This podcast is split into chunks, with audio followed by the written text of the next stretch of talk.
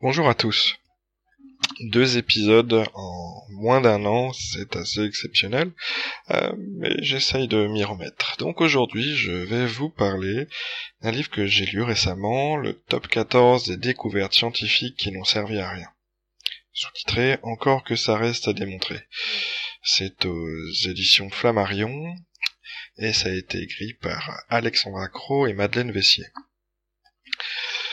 Euh, donc le, titre est intéressant, euh, je savais pas trop quoi y trouver, mais c'est vrai que ça m'intéressait un peu ces idées de voilà de soit les découvertes qui en fait n'en étaient pas, ou alors euh, ces découvertes qui euh, bah, en fait qui sont un peu loufoques.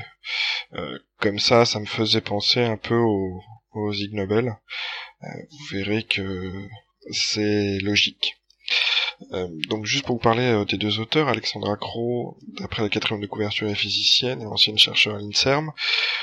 Elle a écrit un certain nombre d'ouvrages un peu dans, dans ces mêmes thématiques, euh, notamment un petit traité de l'imposture scientifique.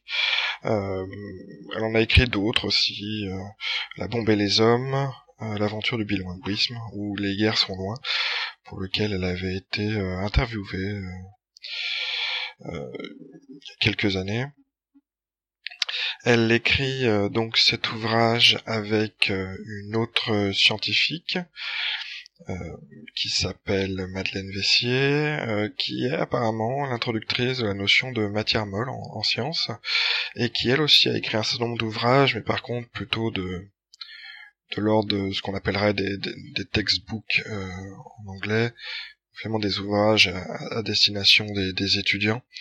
Voilà, typiquement thermodynamique, cours, exercices d'application, problèmes résolus, enfin voilà, ce, genre de choses. Donc finalement, c'est peut-être l'un de ceux qui est euh, plus de, l'ordre de, je dirais, de la vulgarisation. Euh, donc le livre. Alors, quand je vous dis que c'est normal que ça me fasse penser aux Ig Nobel, c'est parce que en fait, c'est une présentation choisie de certains d'entre eux. Alors, euh, c'est intéressant parce que je connaissais pas vraiment l'histoire euh, des Ig Nobel, comment ça a été créé. Donc ça nous permet déjà de, découvrir un peu euh, comment Abrams donc a mis en place ça. c'est une histoire qui est, qui rigolote. Hein. C'est il souhaitait en fait avoir une revue qui puisse mettre en avant tout ce qui est science et humour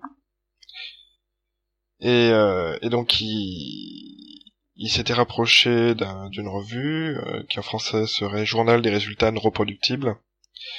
Euh, donc c'est un journal qui euh, euh, qui finalement est, était le précurseur des, des Ig Nobel parce qu'il remettait des prix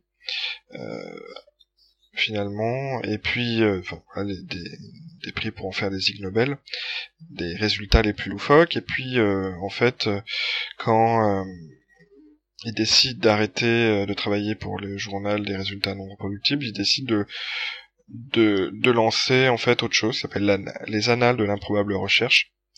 Et donc c'est à travers ça qu'il a continué ce travail autour des, des Ig Nobel.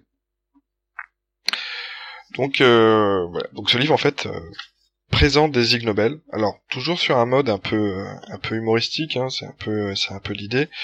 Euh, et donc des Ig Nobel assez variés. Euh, donc on retrouve à la fin d'ailleurs c'est donc des Ig Nobel par exemple sur les extraterrestres, ça commence par ça, sur les siècles de culture, les enlèvements extraterrestres. Alors c'est intéressant parce que ça ça explique un peu plus en détail à quoi correspondaient ces ces recherches.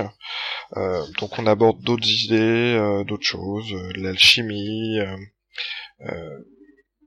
une percée des physiciens sur des, des choses auxquelles on n'imaginait pas, avec des histoires vraiment des fois étonnantes. et puis au milieu de tout ça, des choses qui sont un peu plus, enfin, voilà, qui sont plus de l'ordre de l'absolescence, euh, comme euh, Deepak Chopra ou les histoires de autour de la mémoire de l'eau de, Jack Benveniste. Alors c'est intéressant parce qu'en fait c'est un sujet que qu'Alexandra Crow aime bien parce que dans son ouvrage dont je vous ai parlé tout à l'heure, euh, Petit traité de l'imposture, euh, c'était déjà un sujet qu'elle abordait.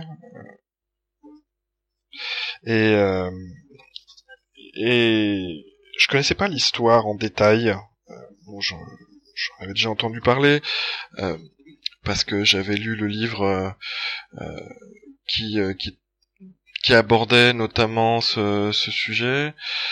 voilà, la posture scientifique en dit leçon de, de Michel de Pracontal qui qui abordait ce, ce, notamment ce sujet. Et donc, euh, donc je connaissais pas l'histoire, je connaissais pas aussi euh, le parti pris du monde euh, dans dans cette affaire-là. Euh, ce qui me fait penser d'ailleurs que c'est en lisant cette partie-là où je me suis dit mais finalement quelques quelques enfin je dirais plus de sources auraient été intéressantes puisque il y en a quelques-unes mais peut-être pas assez notamment parce que ils expliquent très bien qu'on peut avoir accès aux, archives du monde, mais en fait, malheureusement, il y a...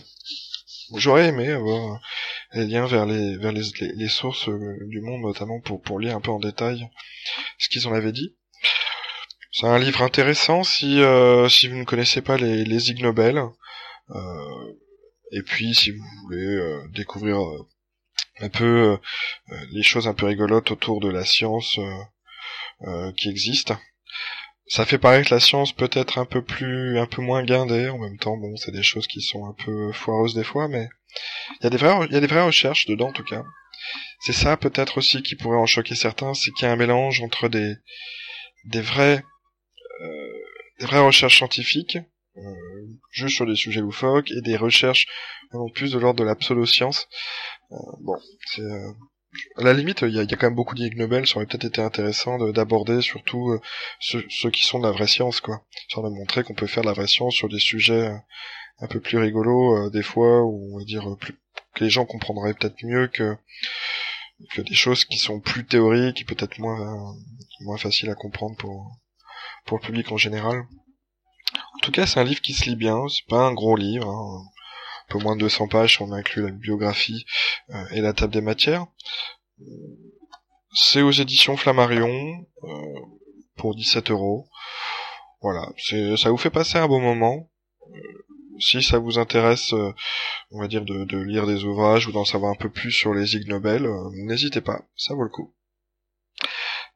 voilà pour ce livre, j'espère que ça vous donnera envie de le lire.